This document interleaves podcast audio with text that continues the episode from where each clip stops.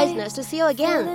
欢迎各位亲爱的小伙伴回归到我们的英语口语每日养成节目当中来。今天呢，我们依旧会来学习一段来自于《绝望的主妇》第二季第三集当中的英文台词。首先呢，一起来听一下吧。Ma'am, I'm afraid I'm not at liberty to discuss this any further with you. Ma'am, I'm afraid I'm not at liberty to discuss this any further with you. 女士，恐怕我不宜与你更深入的探讨此事。 Ma'am, I'm afraid I'm not at liberty to discuss this any further with you.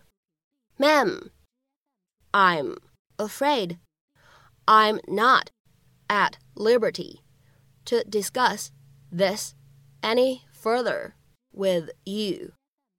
那么在这样一段话当中呢，我们注意以下的这样的几处发音技巧。第一处，当 I'm 和 afraid 放在一起呢，我们其实可以自然的连读一下。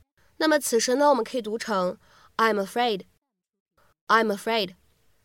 再来看一下第二处发音技巧，liberty 这个单词呢，我们说在美式发音当中呢，此时这样的一个字母 t，它呢加在一个卷舌音和末尾的元音之间，那么此时呢，在美式发音当中呢，会存在一个非常典型的闪音的处理，所以呢，此时我们可以读成 liberty，liberty，然后呢，前面再加上介词 at，那么此时呢，会形成一个不完全爆破。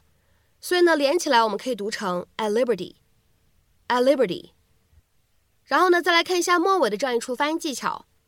当 with 和 you 我们放在一起呢，其实也可以做一个哎连读的处理。你呢可以读成 with you，with you。An autopsy? Detective Rex died of a heart attack. Well, there were some anomalies in the doctor's report. Anomalies? What anomalies? Ma'am, I'm afraid I'm not at liberty to discuss this any further with you. Am I a suspect? I didn't say that. Well, if I am, you're wasting your time. I loved Rex, and anyone who knows me will tell you that I was incapable of hurting him. You sure about that? You talked to Phyllis. Again, I can't discuss the case. She's my mother in law. Of course, she said horrible things about me. Ma'am, lower your voice. She blamed me for every problem that Rex and I ever had. So there were problems with the marriage?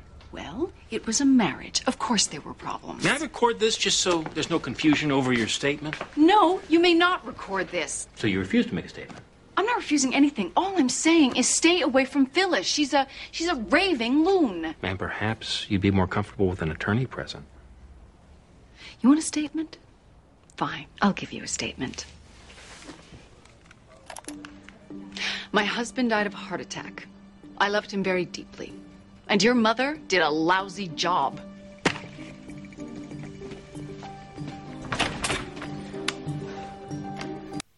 今天节目当中呢，我们来学习一下这样一个短语，叫做 be at liberty to do something。这样一个短语什么样的意思呢？我们来看一下对应的英文解释。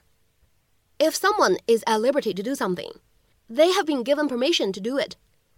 所以呢，这个短语我们可以理解成为有做某件事情的自由。那么下面呢，我们来看一下这样的几个例子。第一个，As the investigation is still underway, we're not at liberty to release any names。由于这个调查还在进行，所以我们没办法透露任何名字。As the investigation is still underway, we're not at liberty to release any names. 下面呢，我们再来看一下第二个例子。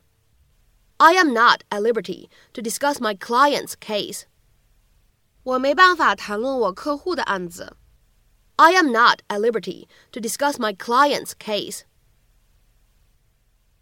下面呢，我们来看一下这样一个例句：You're at liberty to say what you like. 你想说什么都行，随便你。或者呢，可以翻译成为你可以畅所欲言。 You're at liberty to say what you like。下面呢，我们来看一下这样一个例子：I am not at liberty to tell you the facts。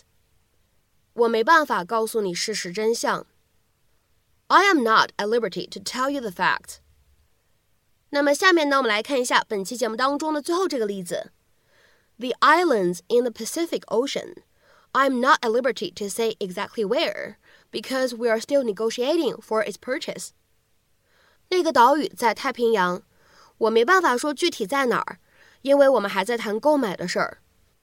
The islands in the Pacific Ocean. I'm not at liberty to say exactly where because we are still negotiating for its purchase. 那么在今天节目的末尾呢，请各位同学尝试翻译下面这样一段话，并留言在文章的留言区。今天的话呢是一个比较简短的汉译英，各位同学呢都可以去试一下。你想走或者留下都可以，随你。你想走或者留下都可以，随你。那么这样一段话，你会如何去使用我们刚刚讲解过的短语 at liberty to do something 去造句呢？期待各位小伙伴的留言。那么本期节目呢，我们就先分享到这里。明天节目当中呢，我们再会。Have a nice day.